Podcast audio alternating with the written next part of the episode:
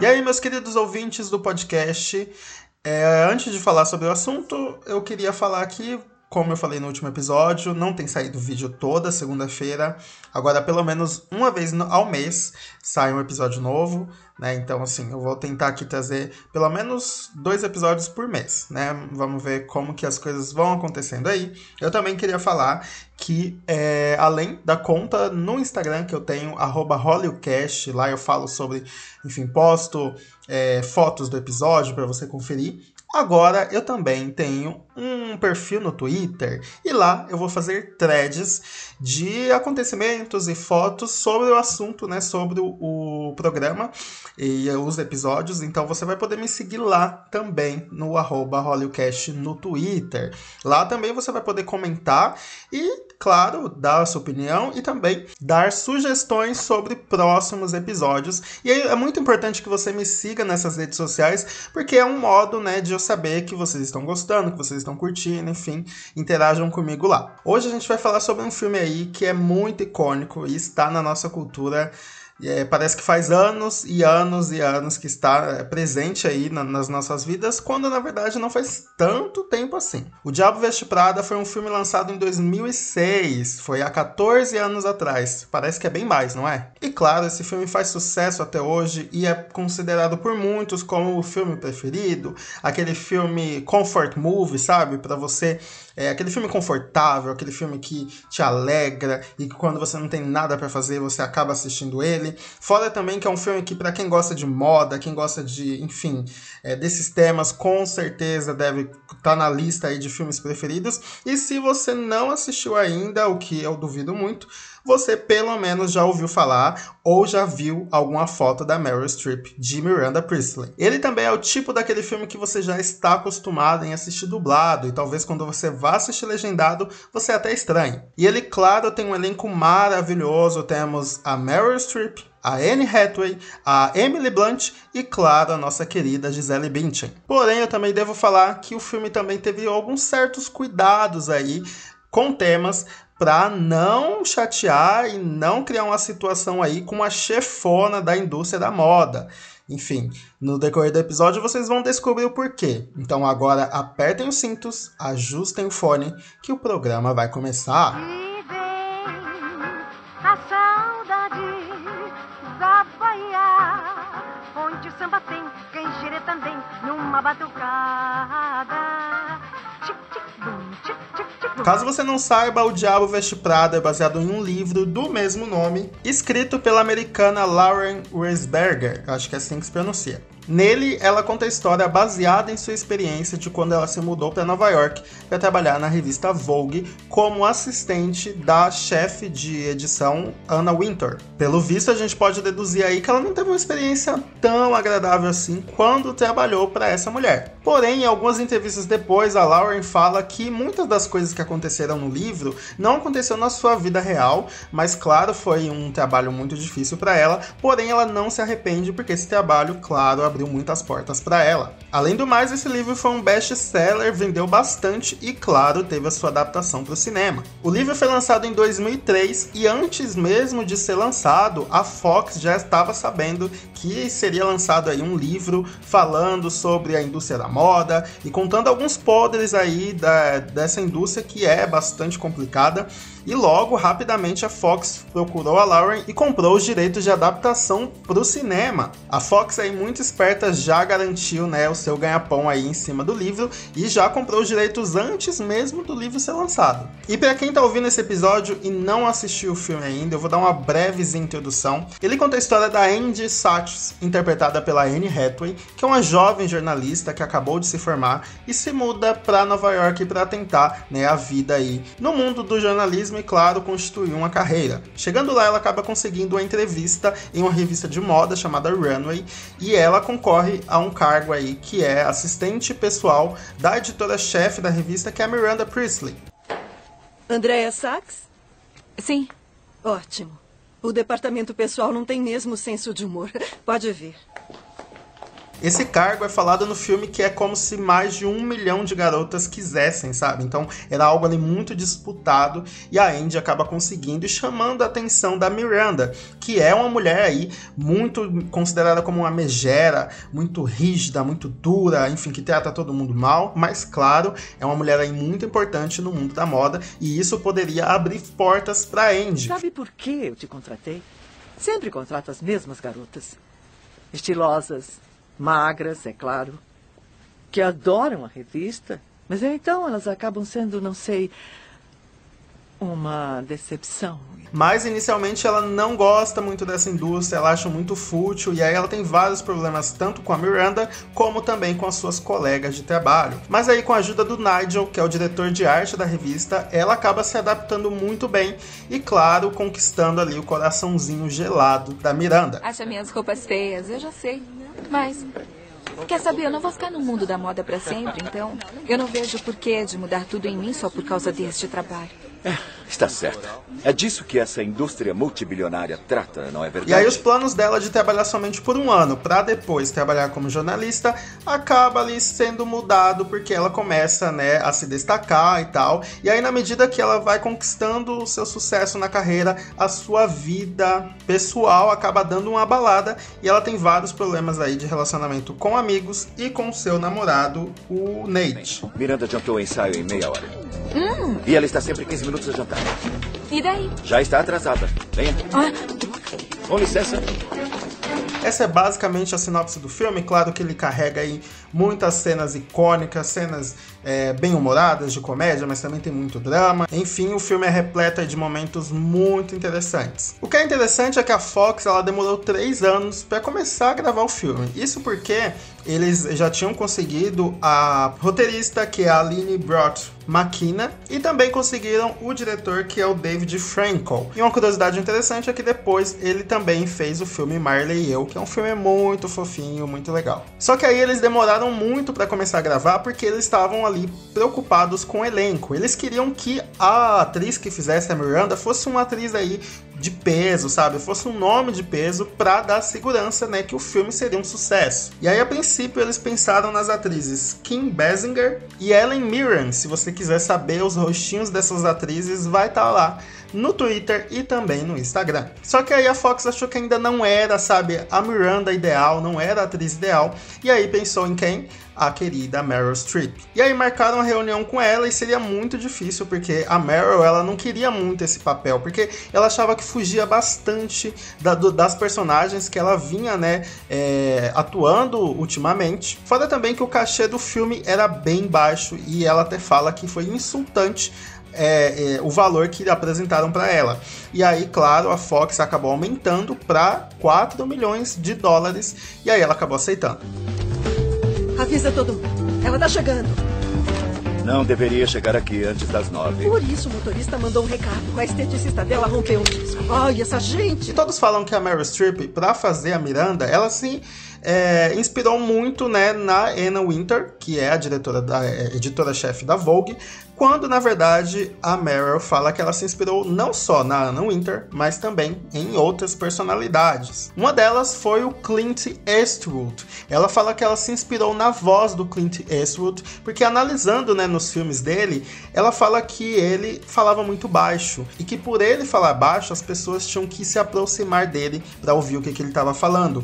Logo, ele se tornava a pessoa mais poderosa ali da sala. E é interessante porque o diretor, o David Frankel, ele tinha uma ideia completamente diferente da Miranda. Ele pensava em ela como aquela mulher que gritava o tempo inteiro e que falava muito alto e que tinha sempre a voz, né, mais alta de todas.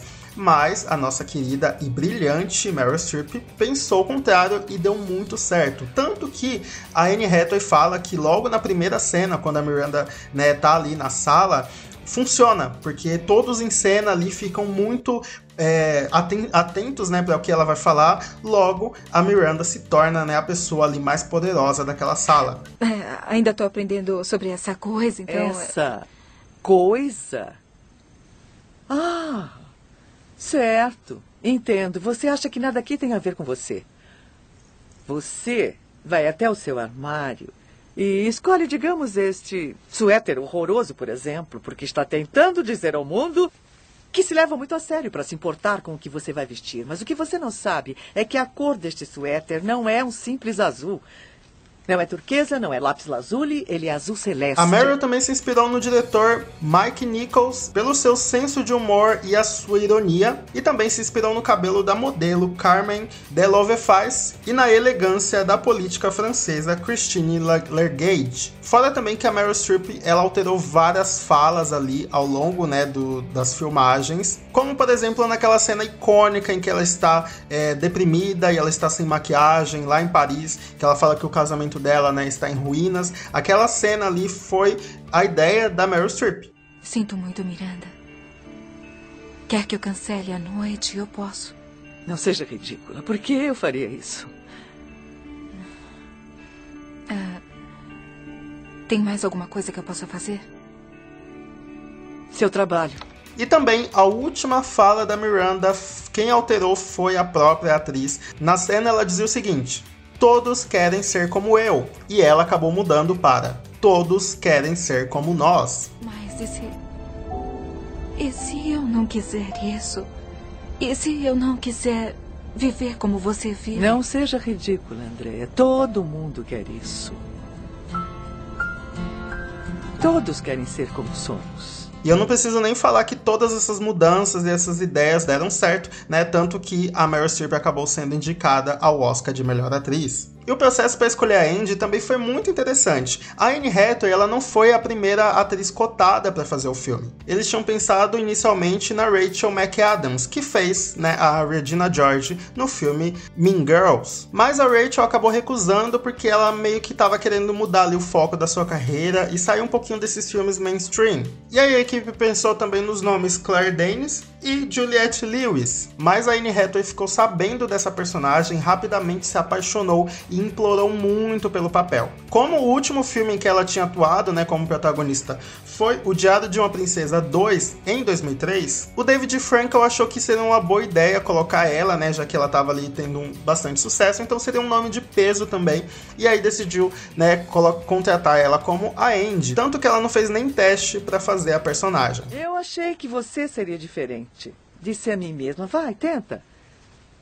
Contrate a garota esperta e gorda. E aí, para se preparar para fazer a Andy, Anne Hathaway trabalhou por uma semana como assistente em uma casa de leilões. Eu acho isso muito interessante, é, esses atores e atrizes trabalharem mesmo, sabe? Ter a experiência ali da profissão, porque geralmente eles começam muito cedo, né? É, na carreira de ator e de atriz. E aí, dificilmente eles trabalham nesse tipo de coisa, de atendimento ao público e tudo mais. E aí eles não teriam, não tem essa noção noção exata, sabe, de como é.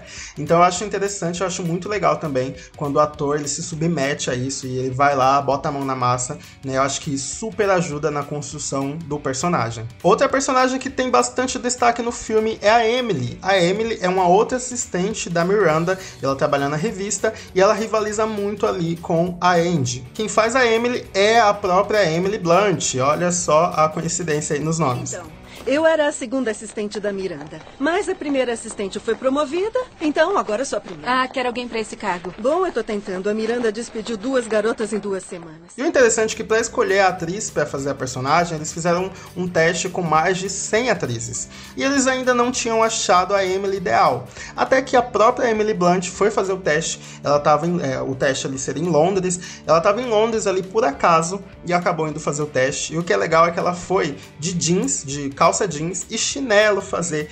E aí a equipe ficou muito maravilhado como ela é, conseguia ali trazer uma personagem muito engraçada e aí, enfim, muito divertida e rapidamente gostaram dela e contrataram ela para fazer.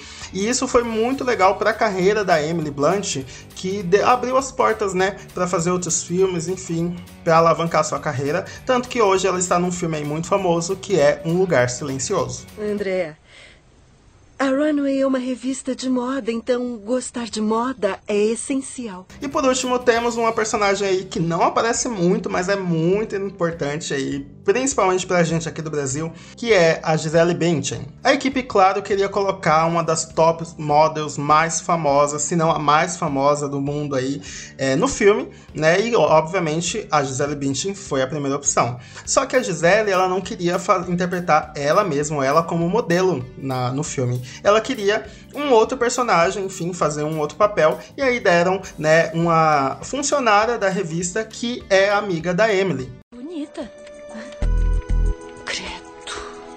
Quê? Mas está? Fica quieta, Serena. E aí uma curiosidade interessante é que no livro a Gisele ela é mencionada falando que ela entregava flores, ela mandava flores para Miranda e ela enfim era muito amiga da Miranda e elas se gostavam bastante. E por falar em curiosidades, agora vamos falar sobre umas curiosidades aleatórias do filme. Ele foi gravado em 57 semanas, o que é considerado muito rápido para um filme. Ele foi gravado na maior parte em Nova York, mas também tiveram algumas cenas em Paris. A filha da Meryl Streep faz uma pequena participação no filme, olha só que loucura. Ela faz uma atendente no Starbucks, mas infelizmente você não vai encontrar essa cena no filme porque ela foi deletada. Outra cena deletada que apareceu muitos anos depois é uma cena em que a Miranda tá num evento junto com a Emily e a Andy, né, que elas ajudavam ela ali a reconhecer as outras pessoas famosas, e o marido da Miranda chega lá completamente bêbado e começa, né, a dar maior vexame, deixando a Miranda completamente, né, é, sem graça. Até que a Andy chama a atenção ali das pessoas que estão à volta, né, para ela, deixando, né, que a Miranda é, saia com seu marido. E aí, na, na cena, ela tá abraçando, né, a Miranda tá abraçando seu marido, olha pra Andy e fala obrigado. E essa cena deixou né, a Miranda muito mais humana ali, por agradecer a Andy e tudo mais. Mas essa cena não aparece no filme. Outra curiosidade interessante é que a Andy tem uma cena em que ela está segurando um porta-retrato dela com a mãe e a mãe, na verdade, é a mãe da Anne Hathaway na vida real. E claro, eu não poderia deixar de falar aqui da cena icônica da Andy correndo para lá e para cá atrás do manuscrito de Harry Potter e, e, as Relíquias da Morte. Temos todos os publicados do Harry Potter. Elas querem ler o próximo. Quero um manuscrito inédito. Bom, conhecemos todas as editoras. Isso não vai ser um problema, vai?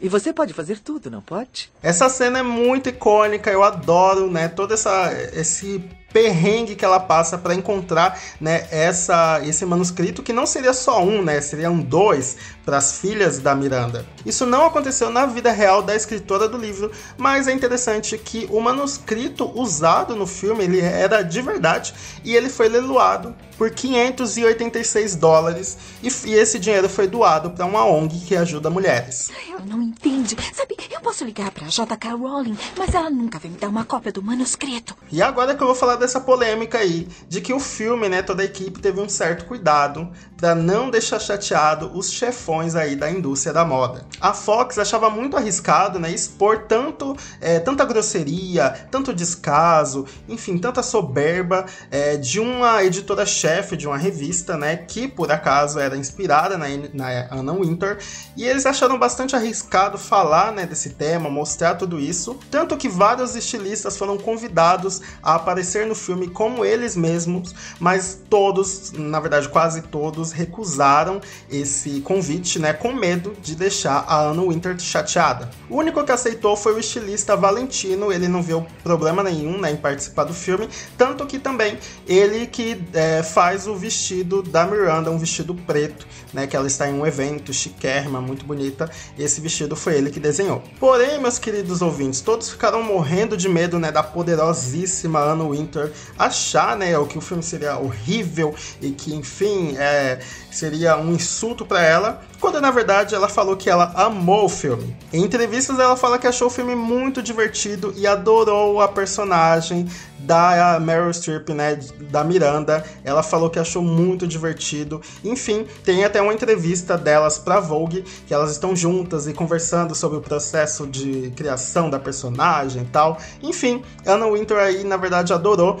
tanto que ela não foi convidada para a premiere do filme, né? Mas ela foi para uma do filme exclusiva para para o pessoal da imprensa vestida dos pés à cabeça de Prada, mostrando aí que realmente o diabo veste Prada. Muito debochada essa garota aí, Anna Winter. Não, eu acho tudo isso muito monótono. Por que é tão difícil fazer um ensaio decente? Vocês tiveram horas e horas para preparar tudo isso. E quando o filme saiu lá em 2016, ele foi bastante elogiado pela crítica, muita gente gostou. Ele, ele teve 76% de aprovação no Rotten Tomatoes, o que é uma nota bem interessante. Ele custou 41 milhões de dólares para ser feito e arrecadou mais de 300 milhões. Ele teve a 12ª maior bilheteria de 2016. E uma coisa interessante também, muito legal, que em 2017, né, a Anne Hathaway e a Emily Blunt foram apresentar uma categoria do Oscar e elas, é, em cima do palco, viram a Meryl Streep lá embaixo. E elas começam né, a encenar como se estivessem no filme e é impagável a cara da Meryl Streep olhando para elas. Essa cena é maravilhosa, eu não me canso de ver. Sempre que eu me lembro dela, eu vou no YouTube e dou uma olhada. Hi, Meryl. I love, I love you. you.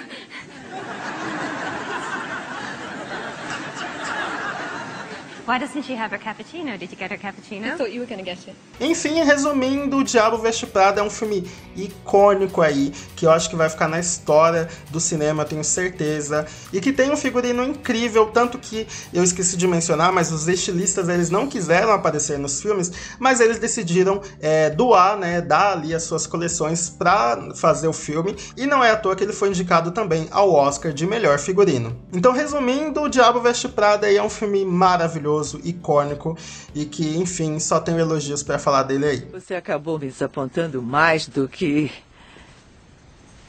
Mais do que qualquer uma das outras. Eu fiz tudo o que estava ao meu alcance. É só isso. E essa foi a história de como foi feito o filme O Diabo Veste Prada. Eu quero saber de vocês. Comenta lá nas redes sociais, tanto no Twitter quanto no Instagram, o que, que você achou. Também não esqueça de ir lá ver as fotos das outras atrizes que serão cotadas para o filme. Enfim, ver mais detalhes lá. Também me siga no canal no YouTube, Caco Caruso, é só procurar lá que você vai encontrar. Se cuidem, lavem as mãos, fiquem em casa se puderem nessa quarentena. Tchau!